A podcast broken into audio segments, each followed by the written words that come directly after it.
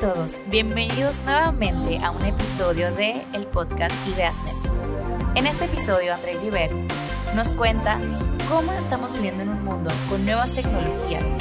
Sin embargo, no podemos dejar de descubrir cómo podemos aplicar el Carpe Diem en nuestras vidas día a día.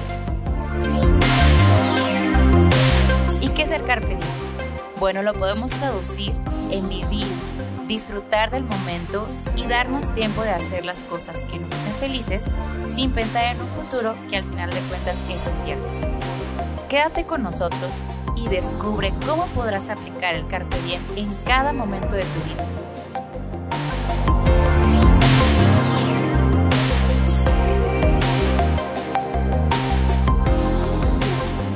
Abrir el, piso y el espacio a que esto se convierta verdaderamente en un aprendizaje colaborativo donde todos pongamos nuestras perspectivas y nuestras formas de ver las cosas, porque al final del día creo que el verdadero aprendizaje está fundamentado en entender las perspectivas de todo el mundo y voy a abrir de hecho varios espacios donde vamos a poder estar como platicando de estas cosas. Entonces, platicarles primero que eh, la forma en la que estructuré esta esta sesión y otra vez es como la primera vez que doy esta sesión así tal cual, o sea, no es como un tema que ya lo haya dado en otra parte, es la primera vez que lo voy a dar, entonces es como un, este, vamos a probar a ver, a ver qué opinan. Creo que el nombre estuvo un poco confuso, no hemos hecho un buen marketing tal vez en, en el nombre, pero no pasa nada, ahorita lo vamos a desmenuzar y les voy a tratar de explicar un poquito por qué estaba pensando así, que eran como los diferentes temas que, que traigo en la mente, que pues otra vez los voy a poner en la mesa para que juntos podamos ver eh, perspectivas diferentes y ver qué construimos. Entonces, la primera parte de la plática vamos a hablar de tecnologías exponenciales, vamos a hablar un poquito del futuro. Esto porque quiero plantear en sus, en sus cabezas un poquito lo que viene, este, el mundo está cambiando cada vez más rápido y creo que tenemos que entender cada vez más hacia dónde estamos yendo para entonces tomar mejores decisiones hacia las cosas que estamos eligiendo y hacia las cosas que estamos eh, invirtiendo nuestro tiempo, nuestro dinero y todo lo demás. ¿no? Entonces voy a hablar un poquito de, tecnología exponencial, pero sobre todo en la forma de pensamiento exponencial y de lo que viene en el futuro. Después vamos a hablar de Carpe Diem, vamos a hablar de qué significa, pero sobre todo para mí lo más importante es entender qué significa ahorita y qué se está significando, qué tipo de cultura tenemos alrededor de esto, o más bien qué cultura hemos construido alrededor de este pensamiento. Eh, algunas cosas buenas, otras malas, otra vez son reflexiones personales que las pongo sobre la mesa para que las discutamos y que ojalá vayamos construyendo como un, un, un mejor como, eh, aprendizaje entre todos. Y la tercera parte es una parte que eh, no sé si conocen esta dinámica que se llama fishbowl. ¿Alguien la ha visto alguna vez? ¿Sabe qué es? ¿No? Eh, creo que el, más, el, lugar más popular donde lo he visto que lo utilizan es eh, en esta, que creo que se llama Red Table, que es de la esposa de, de Will Smith, que hace como un, bueno, una mesa redonda con diferentes personas, pero básicamente el fishbowl es eh, un espacio donde les voy a, de hecho tengo aquí amablemente, Fer me dio de que unas hojitas recicladas para eso de uno usar hojitas, pero durante la plática lo que me gustaría, y de hecho sí se las podemos como repartir tantitas, no tienen que ser muchas, pero si durante la plática les van surgiendo preguntas y cosas que podemos, preguntas que podemos poner sobre la mesa, eh, para construir a partir de ahí como la, plática o bueno, la última parte de esta sesión. Me encantaría que los pusieran, luego lo vamos a poner aquí en el bol y vamos a sacarlo, no para que yo lo responda, sino más bien para plantearlo como en el, en el escenario como un espacio de discusión más. Ahora hay dos reglas con respecto a las preguntas. La primera es, las preguntas no pueden llevarnos a una respuesta de sí y no, sino más bien tienen que ser preguntas que nos abran hacia, hacia la conversación y hacia el diálogo. Y la segunda es este, lo que les decía hace un principio, no pretendan que yo la voy a responder, o sea, no son preguntas de dudas de, Andrea, es que, ¿qué, qué te referías con tal cosa? O sea, no, ese, ese no es, yo me, me voy a quedar al final si es que hay dudas o lo que sea, sino más bien es, otra vez, para ponerlo como sobre la mesa y que podamos como cuestionarnos y preguntarnos estas cosas juntos. ¿Alguna duda? ¿Estás aquí? ¿No? Muy bien. Entonces empecemos. Bienvenidos a la famosa era exponencial. Ay, ya estoy haciendo caer todo. Ok. No, está bien. Es que está como un poco atrás. No, está bien. Don't worry. Thank you. Ok. Para entrar como al tema de, de, tecnologías exponenciales y un poco del pensamiento exponencial, tenemos que entender realmente de dónde empieza todo esto y cómo, cómo surge. Eh, a mí me gusta explicarlo un poquito con referencia al tiempo y voy a tratar de, hacerles como, un recorrido a todo lo que ha sido como el, espacio en el que como seres humanos hemos formado parte de, del planeta. Entonces, llevamos más o menos dos millones de años en el planeta. Eso es más o menos el tiempo en el que el ser humano, bueno, comprobado o que hay como muestras de que hemos estado, llevamos en esta tierra durante casi dos millones de años. El 99% de ese tiempo lo hemos vivido en, una, en un periodo como de, de nómadas, en un periodo de las cavernas, donde íbamos moviéndonos de lugar en lugar en buscando alimentos, donde constantemente estábamos moviéndonos, estábamos este, escapando también de cierta forma, porque estábamos también, habían como todos estos animales que nos acechaban de cierta forma y, y, esa era como un poco la estructura. Por 99% de toda la historia de, nosotros como seres humanos vivimos así, tal cual.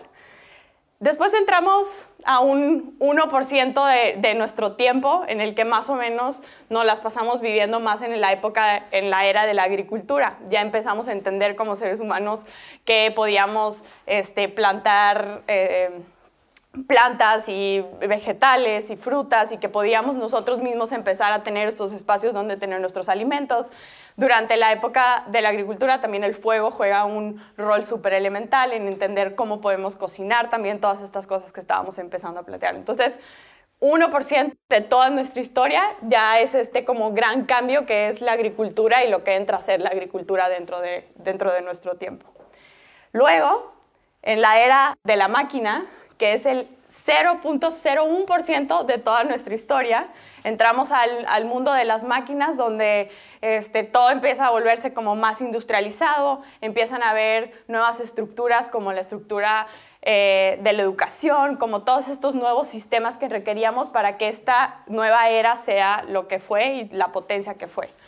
Entonces, se pueden dar cuenta cómo fuimos acortando el tiempo en el que hubieron ciertos factores en los que se detonaban cambios súper importantes en la forma en la que funcionaba nuestra estructura este, como seres humanos, ¿no?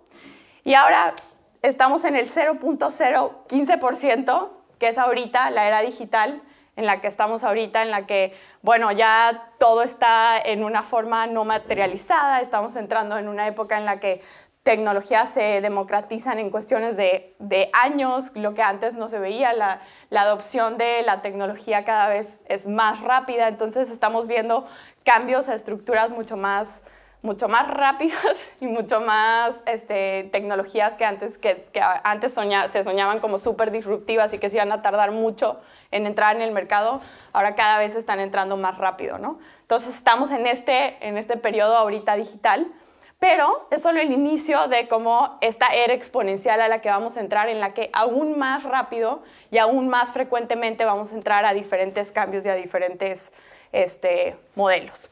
Entonces, ¿cuál es la cosa? Que en cada uno de estos periodos hemos tenido cosas buenas y cosas malas que hemos sacado en cada uno, en cada uno de ellos.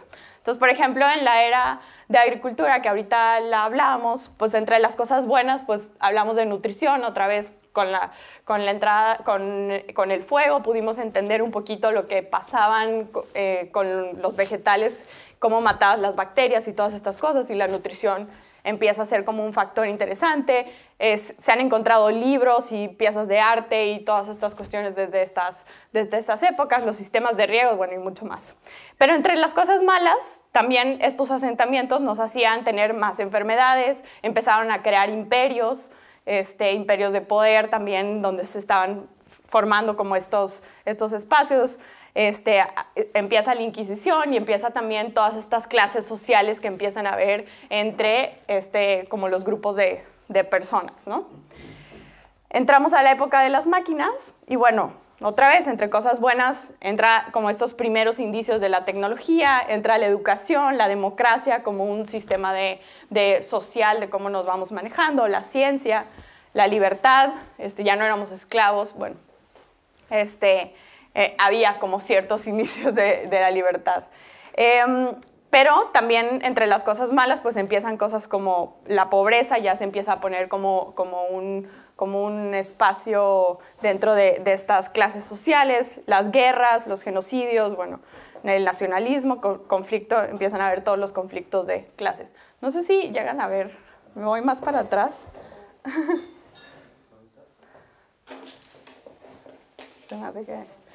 si no va a estar cañón. ok. Y entonces en la era en la que estamos ahorita, también, ¿no? La era digital nos trae una facilidad de acceso a muchísimas cosas, una educación mucho más democratizada en abundancia de contenido para todos, este, abundancia en general de contenido, de acceso, este, una globalización que es tan eh, marcada y nombrada ahorita, muchísima rapidez para las cosas, tenemos las cosas ahí en un instante, están a nuestro alcance absolutamente todo. Y también tenemos un montón de cosas malas, temas de privacidad, que están empezando de hecho a ser como un, un gran tema ahorita, temas de ciber lo que quieran, ciberacoso, ciberterrorismo, ciber lo que ustedes le quieran agregar ahí. Y bueno, la famosa dark web y lo que ha creado este monstruo del dark web, que es un mecanismo más a través del cual todas estas cosas malas suceden en el, mundo virtual, ¿no? Donde se intercambian todas estas diferentes cosas, ¿no? Y creo que todavía, le puse un puntos suspensivos, creo que todavía hay muchas cosas que no hemos logrado entender, que, estén que, estamos, que son malas de esta, de esta era. Entonces estamos como en ese proceso de entender cuáles son y qué estamos haciendo. Entonces, básicamente lo que, eh, lo que empieza a pasar es, bueno, cómo, cómo ha ido transcurriéndose este tiempo, cómo han ido cambiando estas diferentes facetas, pero también cómo hemos ido entendiendo cada una de estas facetas entre un grupo que estaba en una era y un grupo que no estaba en esta era. Entonces, básicamente aquí lo que quiero que se den cuenta es, si una persona que estaba en la época este, de la agricultura, más o menos, eh, se, bueno, se murió en esa época, pero se levantara en el 1700, más o menos, que es la época antes de que empezara la época de, las máquinas, que son como 10.000 años de diferencia entre, entre, la, entre cuando murió y cuando lo hicimos levantarse. Este, creo que se levantaría, estaría sorprendido de lo que encontrara, tal vez casas de diferentes formas, un poco de cosas distintas en la, en la, en la arquitectura, un poco distintas en las cosas que haríamos pero este, lo sorprendería, pero no sería algo completamente como irreal y entendería un poco cómo funcionaría el mundo. Si nos vamos más adelante, entramos ya en los años 1900, que son cuando, ya estábamos en la era de las máquinas, y en los años 1800, pues también 80 años de diferencia, pues no había tanta diferencia, la gente probablemente pues estaría sorprendidos con algunas cosas, pero entenderían un poco en sí cómo funcionaría, en sí cómo funciona el sistema, 80 años de diferencia, pues había sí varias diferencias, pero todavía la gente entendería qué onda. Ahora, si nos vamos más bien a una persona que falleció cerca de los 1800, como todos estos que son ídolos, y me fui claramente por una temática de la música, pero por este, todos estos que fueron ídolos de los años 70, de los años 60, que fueron gente que este, todos conocemos y que los hemos visto en muchas partes, otra vez murieron cerca de los años 1800. Si los levantáramos hoy en día, los años 1800 ahorita, ¿qué creen que pensarían? Ah, shock total. Sería un shock total completamente. De los años 1800 ahorita, este, 39 años después, ha habido un cambio radical en la forma en que compramos, convivimos, socializamos, este, absolutamente lo que sea que se les pueda ocurrir. ¿Por qué? Porque ahora 20 años después existe tecnología que antes tenías en muchos objetos, en muchos aparatos, ahora los tienes en un solo objeto y ya son literalmente una aplicación más en tu, en tu celular. Eh, la forma en la que hemos entrado a este mundo digital nos ha llevado a este crecimiento exponencial en el que verdaderamente en un periodo súper corto de tiempo estamos cambiando muchos patrones de la forma en la que hacíamos muchas cosas. Y literal, o sea, todas estas cosas ahorita las tenemos en nuestro teléfono, todo.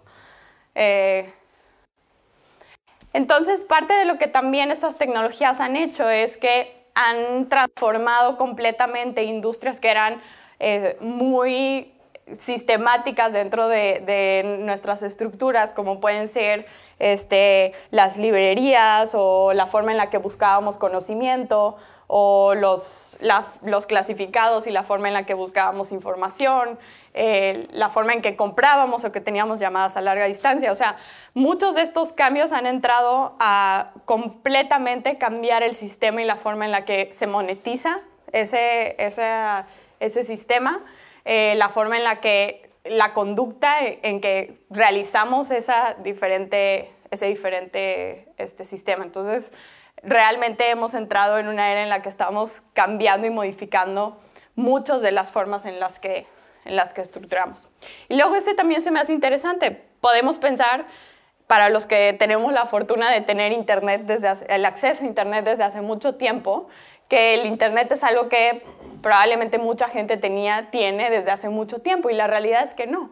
En el 2005 eh, traten de recordar que estaban haciendo en el 2005, pero en el 2005 solo 16% del planeta tenía acceso a Internet, 16% del planeta. En el 2017 casi el 48% y ahorita, en estos últimos años, se han agregado casi 3 billones de personas a la red que no habían hace 10 años. O sea, imagínense que antes de los 7 billones de personas que éramos, solamente, bueno, que éramos, que somos todavía, según yo. Eh, um, apenas ahorita se están agregando 3 billones más que antes no tenían acceso a Internet. Entonces, imagínense la cantidad de información extra que vamos a tener ahora en Internet, la cantidad de cosas que ellos van a ahora buscar, comprar este, el contenido que ellos van a necesitar, el contenido que ellos van a desarrollar. Por eso creo que también en esta última época, bueno, en estos últimos años, no solo época, pero hemos visto un crecimiento de este, el contenido en otras lenguas y en otros lenguajes que antes no lo veíamos y que antes era difícil encontrar. Yo trabajo con comunidades indígenas y hace ocho años cuando empezamos no había casi nada en internet sobre las lenguas o sobre todos estos temas. Ahorita ya encuentras diccionarios, encuentras muchas este, poemas y muchos libros y muchas cosas traducidas, pero que ya están, que incluso están en el lenguaje. Entonces, hay una diversidad de lo que vamos a empezar a encontrar en Internet bastante interesante y esto tiene que ver con esta, este crecimiento exponencial a, a esta tecnología. Entonces, traigo un poquito este tema a la mesa porque una de las cosas es, una de las de los grandes como conflictos o debilidades que tenemos como seres humanos es que nosotros pensamos en una forma lineal. Eh, y eso es, digo, por naturaleza. Los, los días vienen, duran 24 horas, el día siguiente dura 24 horas. O sea, linealmente esa es la forma en la que estamos estructurados y en la forma en la que, en la estructura en la que vivimos. Entonces nos cuesta un poco entender realmente qué significa este crecimiento exponencial y cómo lo, cómo lo predices y cómo lo, lo entiendes. Entonces, nada más para dejar como súper claro, si nosotros damos 30 pasos este, de un metro, vamos a decir que somos una persona que hace, eh, ¿cuántos metros avanzo? 30 metros. Muy claro, pensamiento lineal, 30 pasos, 30 metros, así de claro. Si doy 30 pasos exponenciales, ¿cuántos, ¿cuántos metros creen que doy? Vamos a suponer que un paso es un metro, ¿verdad? ¿Cuánto creen que sea el número? 30 pasos exponenciales.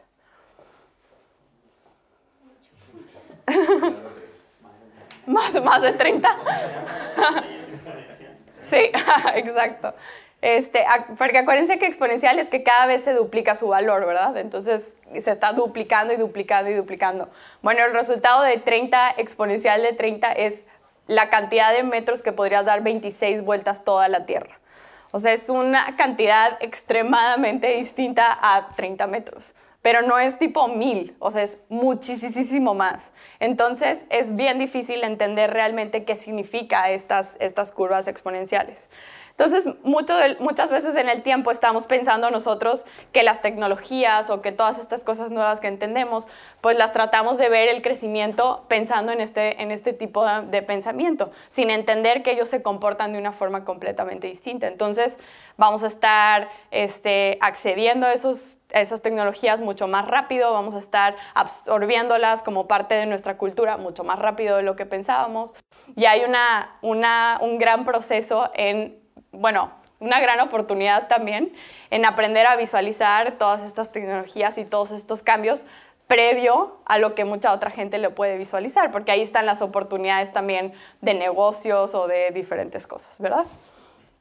Ahora, bueno, aquí también se me hace interesante que, si se dan cuenta, hay como un espacio en el que el pensamiento lineal está arriba del el pensamiento exponencial, porque el exponencial nunca sabes al principio si el valor es 0,0001, aunque se vaya duplicando, va a seguir siendo súper significativo al principio. Entonces, el crecimiento al principio va a ser casi nada. Este espacio entre lo lineal y lo exponencial es lo que le llaman como la decepción, como el pensamiento de decepción, porque tú estás pensando, ¿por qué esta tecnología no está creciendo? ¿Qué onda debería estar aquí? ¿Qué está pasando? Pero en realidad no, está, no es que no está avanzando, es que no, es, no está todavía en el espacio donde realmente va a empezar a crecer exponencialmente. Entonces, si están en, en este espacio, no se desesperen, nada más sepan que el timing correcto también va a llegar y es, está ahí. Y entonces les traigo este, este ejemplo que se me hace súper interesante que tiene que ver con los celulares, porque creo que somos la generación, la mayoría todos, de eh, la generación en que vimos esta, esta adapta, esto, adaptación de, del celular muy, muy rápidamente. O sea, nos tocó tal vez ver desde pues no sé, cuando nos estaban, cuando no nos querían dar celular nuestros papás, desde estos celulares gigantes y nos tocó como un poquito ver justo como esta curva. Pero este examen, eh, bueno, este mm, estudio lo hizo McKinsey para ATT en 1985 y básicamente ATT le decía, bueno, dime en 15 años, de aquí al 2000, ¿cuánto crees tú, cuánto estimas que va a ser la adopción del teléfono, del celular, para yo poder ver más o menos cuánto es? Pues la proyección a 15 años, McKinsey dijo que iba a ser casi 900 mil suscriptores, más o menos es lo que ellos predecían, y la realidad fue 109 millones de suscriptores.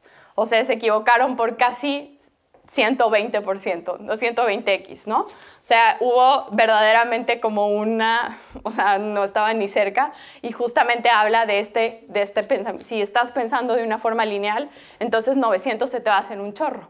Pero si piensas en una forma exponencial, entonces 100 mil ya no se te hace tanto, ¿no? 100 millones, perdón.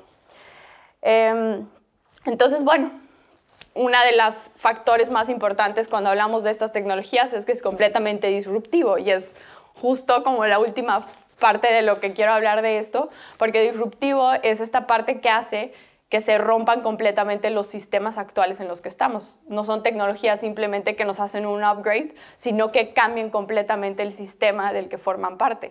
Y lo hemos visto muchísimo con Uber, con un chorro de tecnologías que antes decíamos, no, pues yo subirme al carro de un extraño, pues nunca. Pero cambian completamente el sistema y entonces las, las, las reglas del juego cambian porque ya estás viendo eso como, como lo normal ahora, ¿no? Entonces, disruptivo es cambios culturales o de consumo o de comportamiento en un periodo súper corto de tiempo. Y ahorita vamos a hablar de por qué esto tiene sentido también con otro. Y nada más para dejar como el tema como sobre la mesa, porque justo creo que son los temas que más adelante me encantaría que, que platicáramos. Creo que con el tiempo y en estos siguientes años vamos a empezar a tener discusiones muy relevantes en temas que van a ser súper importantes en la forma de la estructura y obviamente la genética va a ser uno de ellos, la modificación genética para tener al bebé perfecto, que ya estamos a nada de lograrlo, ahorita lo estiman que estamos como a 42% de poder verdaderamente modificar el gen de, un bebé para que sea, no tenga enfermedades o que tenga lo que ustedes quieran. Eh, entonces estamos extremadamente cerca, que lo debemos de hacer o no, que debemos de jugar a hacerlo o no, a ser dioses o no, pues son discusiones que vamos a tener que empezar a tener y que vamos a tener que empezar a poner sobre la mesa. Entonces, quiero como simplemente dejar como estas tecnologías como un espacio ahí para que lo tengamos pensado en, en, en, en este proceso. Lo otro es el famoso Internet of Things y qué va a pasar cuando las cosas se estén empezando a hablar, que ya se están empezando a hablar, pero aún más cuando todas las cosas de tu casa se empiecen a hablar con todas las otras cosas de tu casa y que se esté generando esta cantidad de data y de información de ti, de tu estilo de vida, de tus decisiones, de tu forma de trabajo. Entonces, pues bueno, entramos a temas de privacidad, pero también a temas de decisión, que creo que también es uno de los temas que, que quiero que hablemos ahorita. Y finalmente, el famoso eh, inteligencia artificial. Eh, obviamente no hemos llegado a él, implican muchísimas cosas más y es un tema más en el que podríamos pasarnos una hora más hablando, pero solamente quiero que este, lo tengamos en la mente porque em, si para nosotros mismos está siendo súper complejo entender nuestros propios propósitos y nuestras propias visiones de cómo vivir la vida y de cómo no hemos resuelto, creo que nuestras propias este, realidades, pues menos vamos a poder lograr que una inteligencia artificial sea realmente buena, porque eso es lo que queremos, que sea buena, porque ese es el miedo que tenemos que, que pasa así, este, pues bueno, termina siendo Terminator o algo así, donde no es lo que queremos. Pero para hacer eso, entonces tenemos que enseñarle a ser un ser humano con todos los factores que necesitamos y eso es parte de lo que de lo difícil, de lo, de lo retador de este proceso, ¿no? Entonces, pues la pregunta final es, ¿cómo vamos a vivir en este como carpe diem de, de cómo vamos a aprovechar nuestro día a día si, dada la, esta realidad que va a cambiar tan constantemente, que está tan constantemente en un cambio este, estructuralmente hablando, tan diferente y tan variado en periodos de tiempo muy cortos, ¿no? Entonces, esa es como la, la última parte de esto. ¿Alguna pregunta hasta aquí? ¿Algo que quieran agregar? ¿No? Bueno. Este, otra vez, tal vez estos temas se van a ver ahorita como súper separados, pero ahorita los vamos a ir hilando uno por uno para que entiendan. Para mí lo importante de este primer tema era como que los saque de como el contexto de cómo pueden entender el mundo como hasta ahorita y que verdaderamente lo visualicemos en, ok, van a pasar todos estos otros cambios, entonces fuera de entender solamente en el presente, en el futuro también cómo podemos tener una estructura que nos funcione, que funcione en cualquier, en cualquier tipo de estructura. Entonces, eh, ¿alguien sabe qué significa? Bueno, ya les dije, bueno, Carpe Diem, pero bueno, viene en realidad de un, de un poema de un este, escritor que se llama Horacio. Eh, este es el poema completo, pero a mí la parte que me gusta son solamente las tres últimas líneas. Dice, mientras hablamos, huye el tiempo envidioso, vive este día, que eso es el Carpe Diem literal, captúralo y no te fíes del incierto mañana. Literalmente creo que habla de las cosas más importantes que es, bueno, sí, cómo aprovechamos el día, pero también entender nuestra mortalidad como algo importante para este proceso. O sea, eventualmente esa mortalidad también nos va a llegar porque todos al final del día este, estamos en este mismo como tren que nos lleva eventualmente vamos a dejar de estar aquí. Entonces, esa mortalidad también, cómo nos hace aprovechar cada uno de los días que estamos aquí. Entonces, digo, claramente es como uno de los tatuajes, yo creo que más tatuados que existe, tipo en, todo el planeta, mucha gente lo hace, muchos artistas se han tatuado esto porque para cada quien tiene significados diferentes y eso es lo que vamos a tratar como de resumir ahorita. Pero muchos también han, escuchado este término y la, o la primera vez que han escuchado sobre Carpe Diem es a través de esta película que se llama Dead, Dead, uh, Dead Poem Society. Dead, ¿Sí? ¿Sí lo dije bien o no? bueno, y les traigo como solo la partecita donde, donde les explica a sus alumnos este, este término y pues digo, lo voy a poner para que...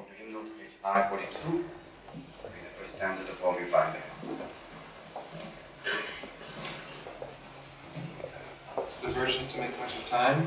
Yes. Come on. Somewhat appropriate, isn't it? Gather ye rosebuds while ye may, old time is still a flying, And this same flower that smiles today, tomorrow will be dying. Thank you, Mr. Pitts. Gather ye rosebuds while ye may. The Latin term for that sentiment is carpe diem. Now, who knows what that means? Carpe diem. That's to seize the day. Very good, Mr. Meeks. Meeks. Another unusual name. Seize the day.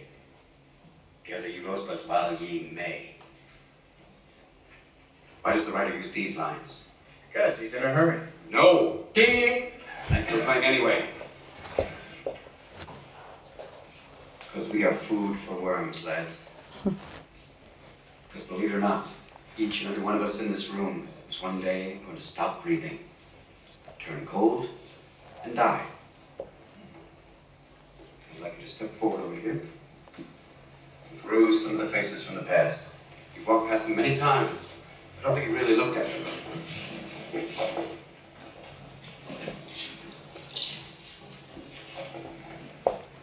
They're not that different from you, are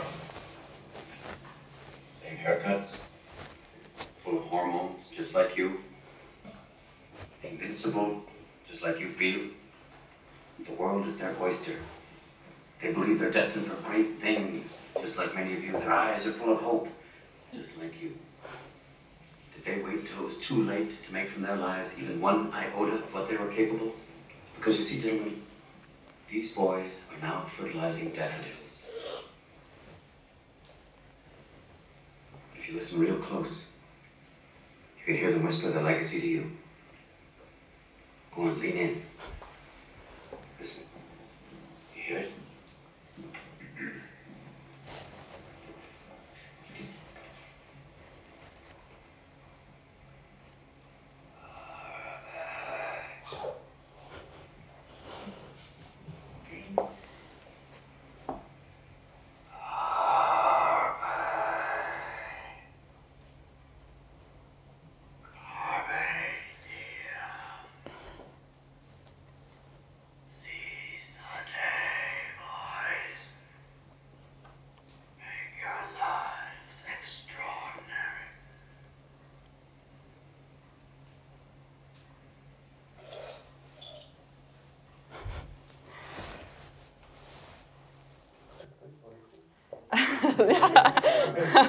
Ya ven, todo, lo planeamos.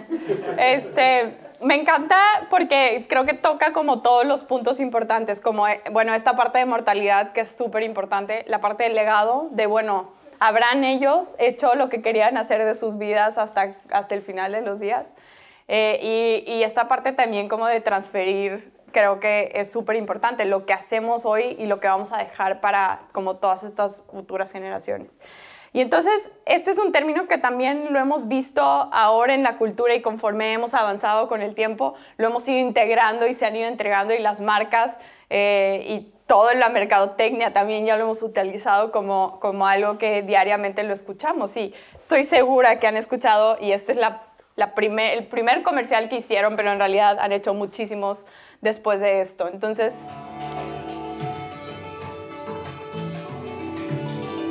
I run 17 miles every morning.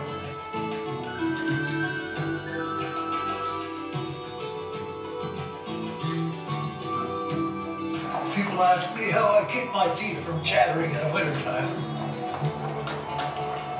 I leave them in my locker.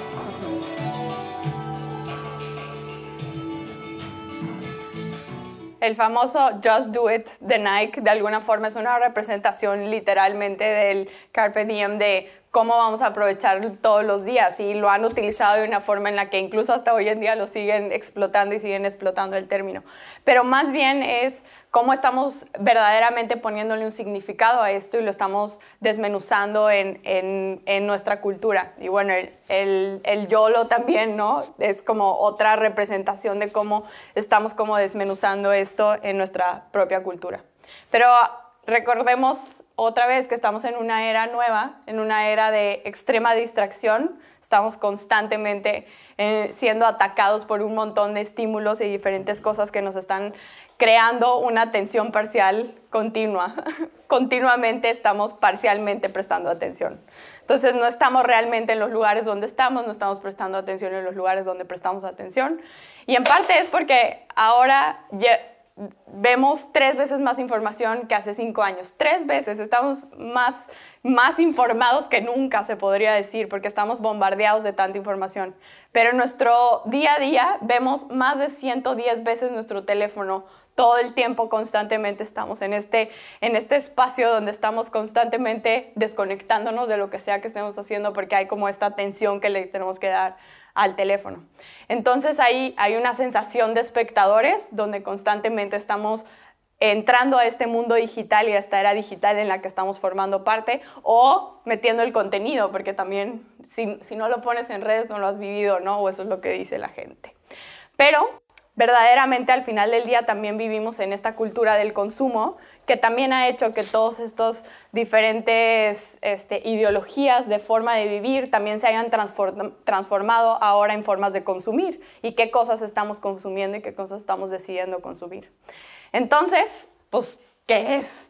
¿Qué significa esto en nuestra era o cómo lo estamos desmenuzando en nuestra era? Y les traigo algunas como diferentes traducciones de cómo hemos ido traduciendo este tema.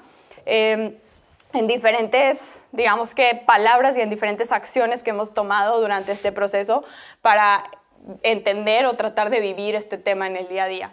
Y me encanta este framework, lo hizo Roman, está rarísimo su nombre, este, él tiene un libro, tiene muchos libros buenísimos, tiene una texto que habla de empatía, que está muy buena, pero él creó este framework de cómo desmenuzar el Carpe Diem en, en, nuestra era actual. Y me voy a usar, aunque él llamo diferente su última, hay cosas que pienso diferente a él, pero voy a usar una base de su estructura de framework para platicarles cómo pienso en esto.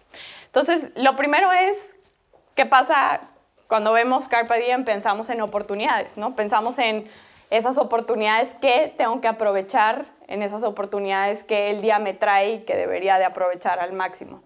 Entonces, oportunidades, en realidad, tres, eh, tres cuartas veces que el Times hace referencia a Carpe Diem, en realidad se refiere a oportunidades, es como la forma en la que más nos hemos referido a, a este término, a entender este término.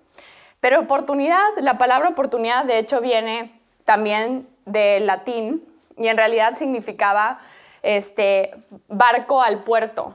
O sea, significaba esta como brisa que se acercaba a los barcos para llevarlos al puerto. Entonces, de alguna forma sí podemos visualizar la oportunidad como estas brisas de, de como empuje que nos lleva a estos como espacios de oportunidad y de crecimiento y de cambio. Entonces, si vemos el Carpe Diem como una oportunidad, podemos entender entonces el Just Do It ahora como el Just Buy It.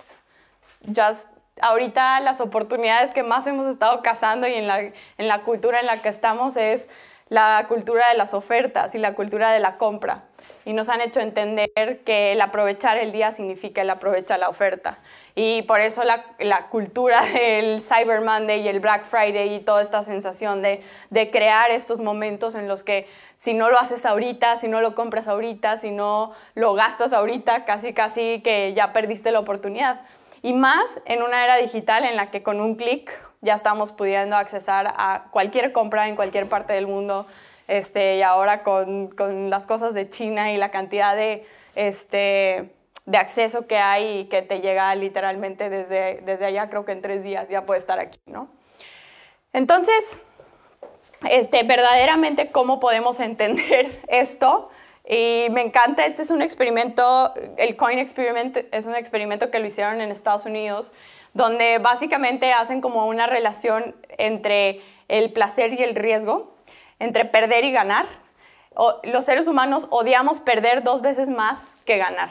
O sea, verdaderamente odiamos perder. Y básicamente el, experimento se trataba de que al principio le decían a un grupo de personas, bueno, si, ganas, este, no te doy nada, pero si pierdes, te doy 100, ah, pierdes 100 dólares. Eh, y pues muchos decían, pues no, no le voy a entrar, ¿verdad? Y luego si, si le aumentabas 100 y 100, si, si pierdes te doy 100 y si ganas te quito 100, este, tampoco mucha gente le entra igual 150 y solamente hasta que sea realmente el doble o el triple de lo que voy a perder, realmente me voy a animar y me voy a arriesgar a, hacerlo. Y si esto lo llevamos a nuestra estructura de pensamiento, si cualquier oportunidad llega a sus vidas de un nuevo trabajo para irse a trabajar a Berlín o a Japón o a donde ustedes quieran, este, tendemos a ser personas que pensamos constantemente en todas las cosas negativas y todo lo que vamos a perder para cumplir esa, oportunidad en vez de todo lo que vamos a ganar. Nuestro cerebro está programado para el menos riesgo posible. Y pues sí, si nos regresamos a las épocas de las cavernas, pues ese es el tipo de cerebro que teníamos que tener. Para no correr peligro, para seguir vivos, teníamos que tener un, un cerebro que corriera de cualquier cosa que hiciera riesgo. Pero hoy en día, pues es una cosa que podríamos en realidad modificar en nuestro cerebro para hacerle entender que en realidad, pues las aventuras también pueden ser oportunidades y que en realidad deberíamos de visualizar también todas esas cosas que ganaríamos. Entonces, cuando hablamos de oportunidades son definitivamente todas esas nuevas aventuras que podemos tomar y que deberíamos de tomar. Eh, y todos esos nuevos aprendizajes que también están. Y verdaderamente en todo, tratar de, de entender todo lo que vivimos día a día como una aventura o como una posible aprendizaje. Y entonces, algunas de las preguntas que me surgen con todo esto, ahorita, ahorita estamos en esta era, ahorita estamos en esta era de consumo, estamos en esta era de, de, de este tipo de problemáticas cuando pensamos en oportunidades, pero cuando entremos en una era exponencial, ¿qué va a pasar realmente? ¿Nos vamos a volver más conscientes? nos vamos a, de las oportunidades que tenemos para elegir, nos vamos a volver, este, o cómo realmente estas eras exponenciales van a detonar eh, el, el hecho de las oportunidades. La segunda forma que podemos ver esto es con estar presente. Y tiene que ver con genuinamente esta cuestión de estar en el momento en el que estás para verdaderamente recibir la cantidad de información que tú que está frente frente a ti. Y hace 100 años este término o este como interpretación del carpe diem no existía. O sea, en realidad eran muy pocas personas las que entendían el carpe diem como, como la presencia, como el estar presente. Y uno de los factores que ha hecho que este ahora sea tan relevante es el famoso boom de, de todo lo que es este, mindfulness y, y, el que ahora nos hacen entender que tenemos que estar como en nuestro, en nuestro zen y en nuestro momento y tenemos que estar en el presente y todo este crecimiento de todas estas nuevas tecnologías este, han hecho este just do it en tu just breathe, ¿no? Como el, el ya, simplemente el hecho de que medites en la mañana ya es, es que vas a estar presente en todo el día. Pero la realidad es que estamos un poco lejos de eso. Hemos simplificado toda la, todo lo que hay detrás de verdaderamente meditar, que implican muchas más cosas, y todo lo que está detrás de estar presente en un par de aplicaciones que tenemos en nuestro teléfono, que probablemente en realidad las vemos 10 minutos al día, si es que ya tenemos el hábito, si no cuando nos acordamos o cuando estamos verdaderamente estresados. Y Aquí me encantó, este, no sé si conocen a, este monje, también un chorro de pláticas de TED está, este, eh, tiene muchísimo contenido, pero me encantó que él, en una parte cuando le preguntaron sobre la meditación, un monje que tú pensarías, bueno, él practica muchísima la meditación budista, y creo que tal vez aquí hay que hacer como esta diferenciación entre la meditación comercial, que podemos ver muchas veces, y la meditación budista, que también incluye como esta parte de meditación, pero tiene una gran parte también de trabajo este, moral, por decirlo así, acompañado junto con la meditación. No solamente meditar para no estresarme, pero verdaderamente la meditación como una herramienta más para ser una mejor persona. Entonces, cuando le preguntaron a él sobre la meditación, decía, bueno, es que, pues según tengo entendido, sí pueden haber francotiradores que sean mindfulness, ¿no? O sea, que estén, al final del día su trabajo también es estar presente, estar conectados con el momento, tienen que estar este, sin estrés. Entonces, realmente el mindfulness no significa que vas a ser, bueno, es un tipo de mindfulness con, sin morales, ¿no? Que sin, sin esta parte de trabajo moral que también tienes que hacer.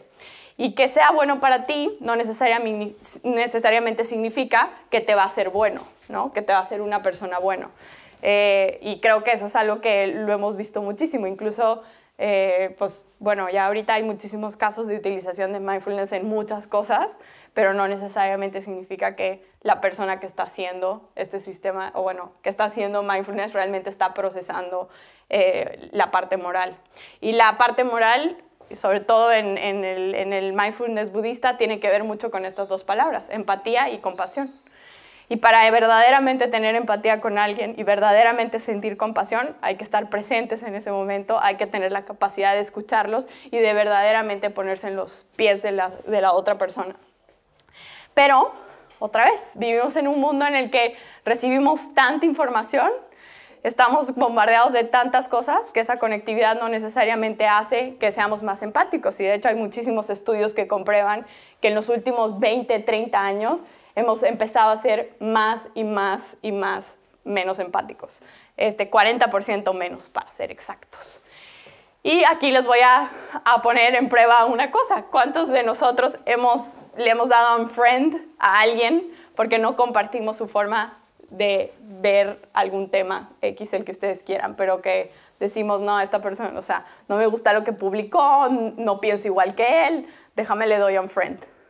Levanten las manos. Hace que uno, gracias. no precisamente por eso, pero sí. El unfollow cuenta. ¿Eh? El unfollow cuenta también. Sí, sí, sí. sí. Eh, y, el algoritmo de Facebook, de hecho, ya está diseñado también, o sea, está construido también para mostrarte únicamente las cosas con las que compartes y con las que estás de acuerdo. Entonces, eso ha creado también una polarización del mundo extremadamente abierta en la que todos creemos que tenemos la razón, pero en realidad ni siquiera nos hemos sentado a dialogar. Pero bueno, porque estamos constantemente no escuchando con la intención de entender al otro, pero escuchando para responderle al otro. Y estoy segura que les ha pasado en muchos momentos, en muchas juntas en las que están, te están hablando y ya llega un punto en el que dejas de, dejas de escuchar lo que te están hablando porque ya estás pensando en qué le vas a responder, ¿no? Entonces, eso es básicamente a lo que nos hemos convertido. Ya no tenemos esos espacios de, de, diálogo. Y también esta conectividad digital que tenemos, en el que ahorita puedes estar conectado con una persona de Japón o de la India, nos hace vernos entre todos, estar visualmente en un, bueno, en un mismo espacio digital, pero no, eso no significa que nos entendemos unos a otros. Estamos ahí, pero no nos estamos entendiendo, porque no nos estamos hablando claramente. Entonces, pues bueno, este mundo polarizado, y estoy segura que lo han visto porque hemos visto miles de ejemplos, y sobre todo en estos últimos años, este, el Brexit, un ejemplo de una Gran Bretaña extremadamente polarizada con un tema que pues para muchos podía ser como, ah, pero es que todos estamos a favor de la globalización. Pues no, resulta ser que en realidad la mayoría de Gran Bretaña no estaba tan de acuerdo con el tema, ¿no? Entonces, o con Trump, también extremadamente polarizados, a quienes lo aman, a quienes lo odian. No hay espacios intermedios donde estemos dialogando, donde realmente las ideologías vayan un poquito este, abajo del verdadero diálogo de tratar de entender al otro que está enfrente, ¿no?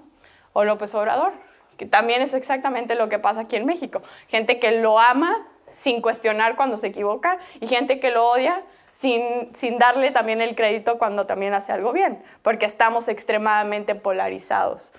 Entonces, este estar presentes también significa el cómo vamos desarrollando esta empatía y esta compasión constantemente para entonces estar aprovechando no solamente lo que tú ya sabes, pero también estar aprovechando de todas las personas con quien te rodeas, pero genuinamente estar aprendiendo de ellos desde esta posición de estoy presente, te quiero escuchar, quiero ser empático contigo y eventualmente quiero tener también este espacio de compasión.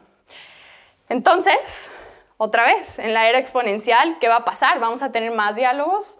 ¿Nos vamos a volver más polarizados aún? vamos a dividir el planeta en dos, de los que están en un lado y de los que están en el otro. O sea, verdaderamente a dónde vamos a llegar, porque otra vez estamos constantemente yendo a más, más espacios y más división entre, entre los dos lugares. El tercero, el tercero tiene que ver con la espontaneidad.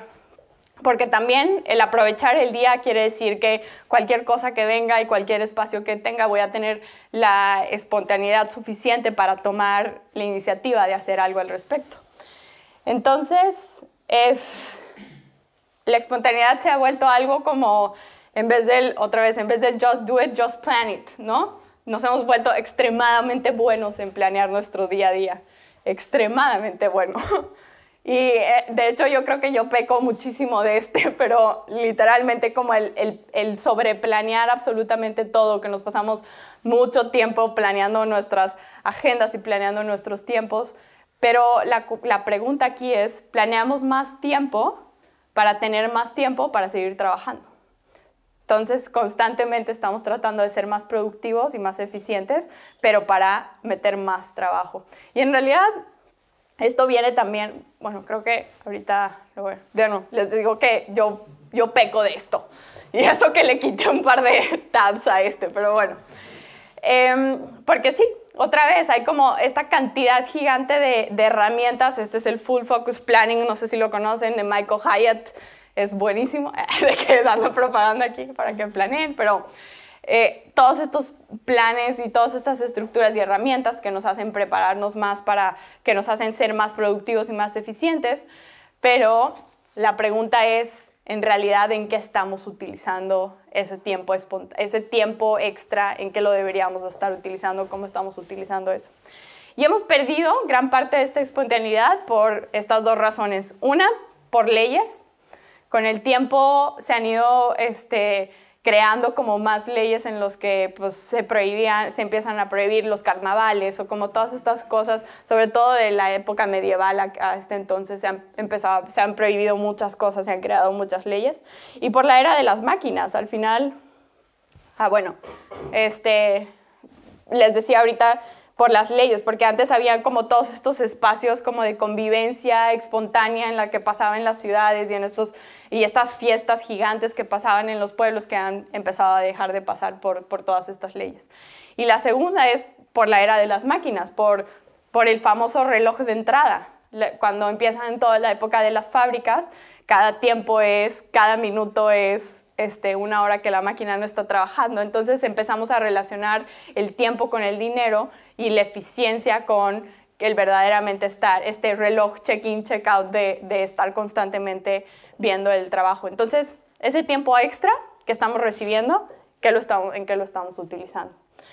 Y esta, de hecho, justo hace como dos días me la, bueno, la, la, la vi en internet este, y se me hace muy real y muy real para ahorita. Estamos constantemente como en este pensando que lo único que nos hace productivos es trabajar mucho más arduamente, cuando la realidad es que para realmente ser productivos necesitamos estar sanos, comer bien, dormir bien, hacer ejercicio, tener un tiempo como de, de relajación y entonces el, el, trabajo ahí va a ser mucho más eficiente y más productivo. Y Aquí les iba a contar una historia eh, en lo personal de mi papá es, bueno, creo que como muchos papás este, de, esa, de esa época, un papá que entraba a trabajar a las seis y media de la mañana porque tenía que ser el primero en llegar al trabajo y salía a las siete en punto, porque a las siete en punto era la hora de la cena y en mi casa la hora de la cena era como obligatoria, todos teníamos que estar ahí, cenes o no, tenía que estar sentado porque era la única como el único tiempo en el que realmente podía convivir con nosotros.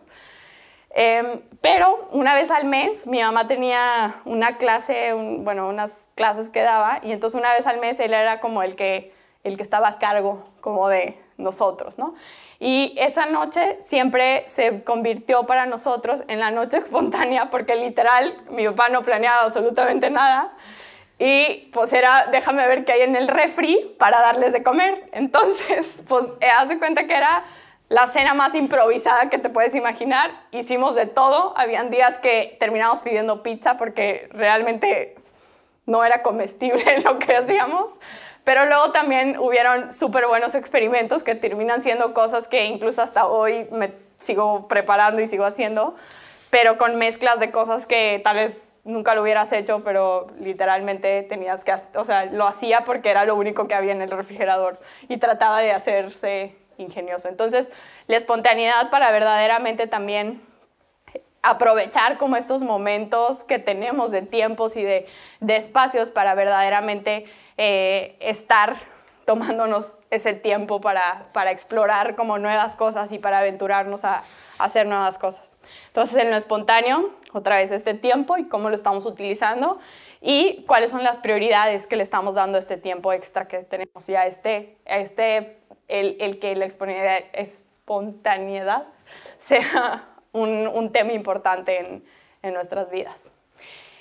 Y entonces, pues igual, hacia el futuro, ¿Cómo podemos empezar a pensar en la espontaneidad en un mundo que cada vez va a ser más digital, más distracción, vamos a tener más cosas. Ahora sí ya las cosas se van a hablar con las cosas, si tus lentes se van a hablar con tu teléfono, si tú no sé qué, o sea, vamos a estar aún más con más distracciones que no solamente sea el teléfono, sino muchas otras más, ¿no? Entonces, ¿cómo pueden ayudarnos también estas cosas para ser más espontáneas? La cuarta tiene que ver con el hedonismo, este, y el hedonismo, ¿alguien sabe qué es? ¿No? Ajá. el, sí, el pensar que no existe un propósito de las cosas. El pensar que no existe un propósito de las cosas, ok. Bueno, yo lo resumí de otra forma.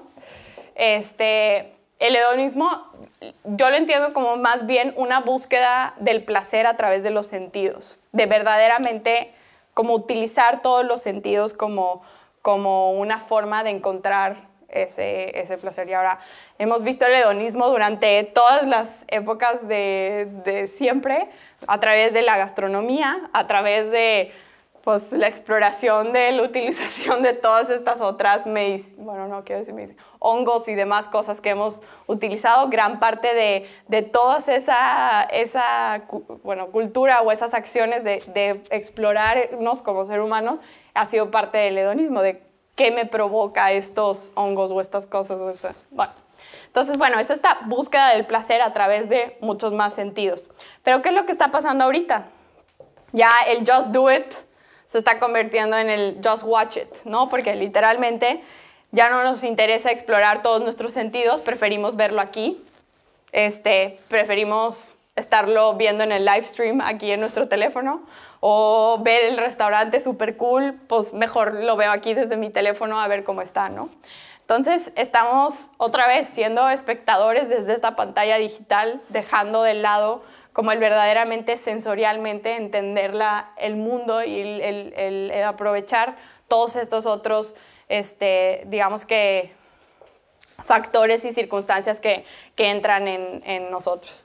Y una de las formas en las que tratamos de estar más presentes en, como todos nuestros sentidos es como el, el, digital diet, ¿no? Que le llaman, que hay en muchos restaurantes o hay muchas casas y papás que también deciden hacer esto, que es el, el deja tu teléfono para entonces poder vivir como todas estas otras este, experiencias y estas sensaciones. Pero la realidad es que no funciona del todo o tal vez funciona por un ratito.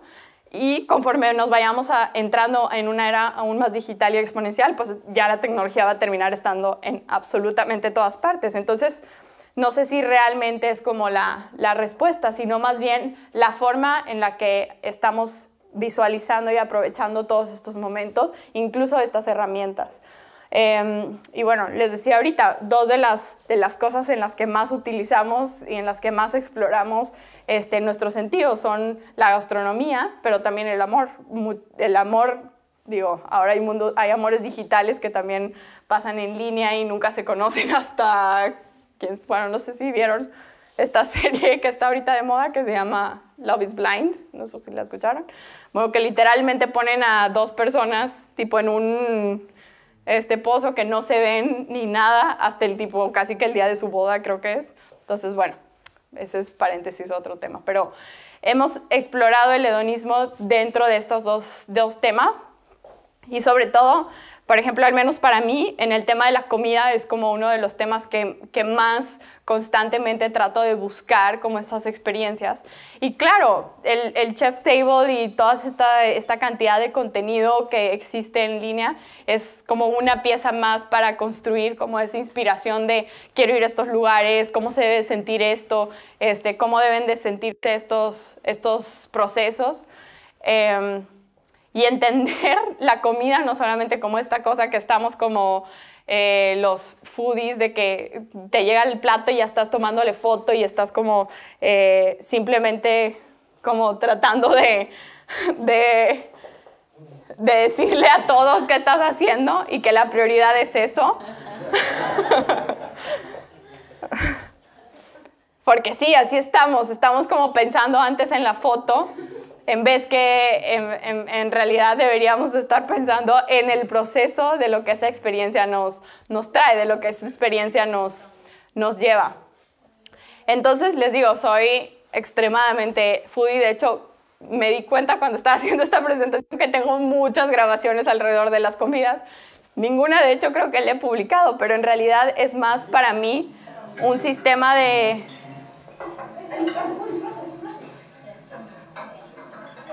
un espacio para recordar todos esos momentos en que estoy en la relación con la comida y que me regresen estos videos y estas cosas a, este, a esos momentos para vivirlos de, una nueva, de otra, otra vez. Pero no necesariamente porque quiero que todo el mundo vea mi, mi delicioso plato de comida o mi café o lo que sea. Entonces creo que el hedonismo tiene que ver otra vez con realmente qué tanto estamos explorando todas estas cosas y qué tanto nos estamos llevando estos estímulos y estos recuerdos. Y, cuando hablo de recuerdos, estoy seguro que lo, lo han vivido cuando comen algo que les recuerda algo que hacía su abuelita o no solamente el sabor de la comida, sino el olor y, los regresa a muchas otras cosas. Pero realmente en una vida tan acelerada como la que vivimos, ¿cuántos espacios de pausa nos estamos dando para ya sea como enmarcar nuevamente como esas esos nuevos recuerdos y que, hagas un, un, genuino esfuerzo para, para ponerles como un espacio en tu memoria eh, en vez de que pasen y fluyan y simplemente sea una comida más o se convierta en un post en tu, en tu Instagram, ¿no? Entonces, ¿qué medios vamos a tener para, para explorar todos estos, estos sentimientos y estos nuevos sentidos? Y aquí, de hecho, eh, les platico también de una tecnología nueva que están tratando de desarrollar para desarrollar el sentido a larga distancia, el, tacto a larga distancia. ¿qué, pasaría? ¿Por qué es importante el tacto a larga distancia? ¿En qué momentos es importante el tacto a larga distancia? Entonces ahí se los, se los dejo como, como una tecnología exponencial que también podría eventualmente estar en camino. Y el último, el último tiene que ver con lo colectivo. Y con lo colectivo porque verdaderamente también el aprovechar el día tiene que ver con con también las circunstancias en las que estamos y las circunstancias en las que, a las que queremos como, con las que queremos estar presentes. Y muchos de estos movimientos colectivos masivos traen estos otros cuatro factores, traen el estar presente, traen este, el, el estar en el, en el, momento adecuado, traen todos estos, estos diferentes carpe diems, pero juntos que convierten como lo, individual a lo, a lo colectivamente que pasa cuando todos juntos deseamos, o sea, estamos buscando como aprovechar o tomar este, ese día. Entonces, imagínense que es una unión verdadera de este como activismo colectivo de aprovechar la oportunidad hacia los diferentes temas que creemos que, que son relevantes. Y creo que lo han visto, creo que en las últimas en los últimos 10 años han habido 37 marchas masivas de más de un millón de personas alrededor del mundo, en temas súper distintos, en países súper distintos, en países desde India, Líbano, Chile, este, Venezuela, Estados Unidos y yo soy boliviana, entonces tenía que traer la, última este, revolución boliviana con todo lo que pasó con Evo y eso jamás lo hubiéramos pensado que hubiera existido en, en mi país, pero creo que colectivamente es justamente este, cómo vamos a aprovechar el día y el momento que está pasando para atacar un tema que es relevante para todos, que nos hace estar presentes a todos y que nos hace importar, verdaderamente quitarnos como, como estas imágenes de este, de identidad o de lo que sea que podamos tener, porque queremos estar presente con esta causa que es mucho más grande que, que mi poder individual.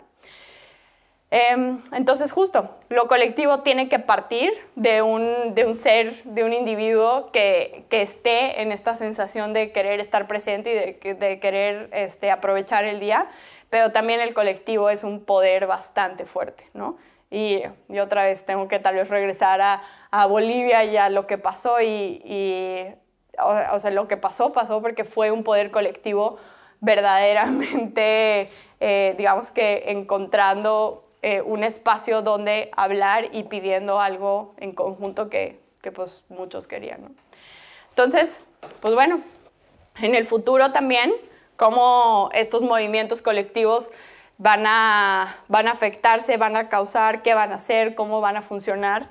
Este, y las tecnologías también cómo van a detonar el hecho de, este tipo de movimientos, eh, lo van a hacer mucho más, digo, el mismo, eh, el mismo Twitter, el mismo Facebook, el mismo Instagram, todas estas herramientas han, han hecho que estas marchas masivas sean posibles, ¿no? Para comunicarnos y para ponernos de acuerdo y demás.